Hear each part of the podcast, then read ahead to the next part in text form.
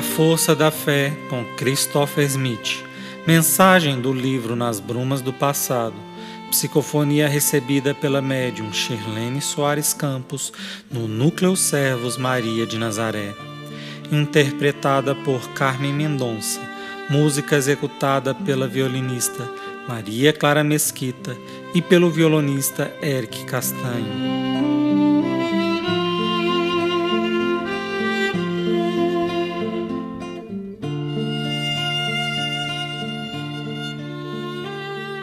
Francisco de Assis, exemplo e apoio.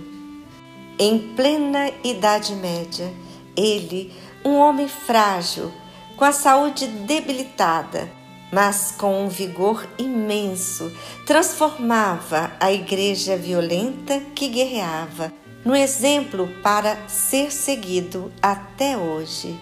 Francisco de Assis, o pobrezinho, que nasceu em berço de ouro, que conheceu o falso, que conheceu profundamente as ofertas mundanas, se transformou no mestre para muitos e muitos que viriam depois dele por seguirem o mestre maior, que era Jesus.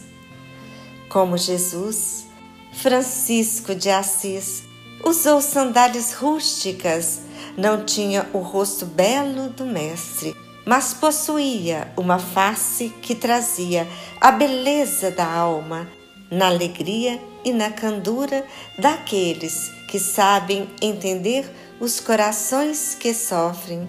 As mãos que não sabiam trabalhar se tornaram operosas, reformando aquilo que estava em ruínas não só igrejas, mas também as ruínas nos corações humanos. Foi capaz de desafiar a igreja numa época em que ninguém tinha coragem de olhar nos olhos daquele poder constituído que, em nome do Cristo, arbitrariamente dominava a sociedade, a todas as criaturas e manipulava os ricos. Mas ele teve coragem de, com os pés, com o barro sagrado da terra, onde todos nós temos o nosso berço de aprimoramento, ele teve coragem de enfrentar os papas da época para falar que Jesus foi um humilde pescador. Como Jesus, Francisco de Assis, comeu o pão dormido e muitas vezes até desse pão se privou para outras bocas dele se alimentarem. Foi incansável na sua luta redentora, mas devemos meditar bem. Primeiro ele se redimiu, para depois redimir os outros. Primeiro ele se transformou, para depois se tornar exemplo.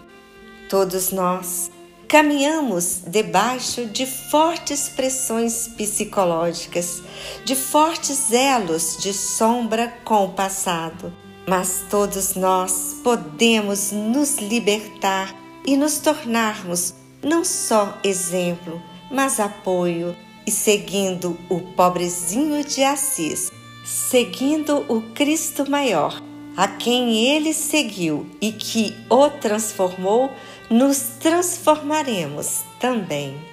É fácil ser bom, é fácil ser cristão. Sentimos uma alegria interior que nada pode nos roubar. Sentimos uma força, uma integridade, uma firmeza que nada macula. Esses são os verdadeiros cristãos aqueles que desafiam a própria dor, a própria necessidade e segue avante, abrindo caminho de luz, onde só a sombra reina. Assim, o Mestre nos ensinou, assim Francisco de Assis o seguiu. E a esse Mestre e a todos os outros que aprenderam com ele as grandes lições de desprendimento e amor. Sigamos em direção ao alto e à luz.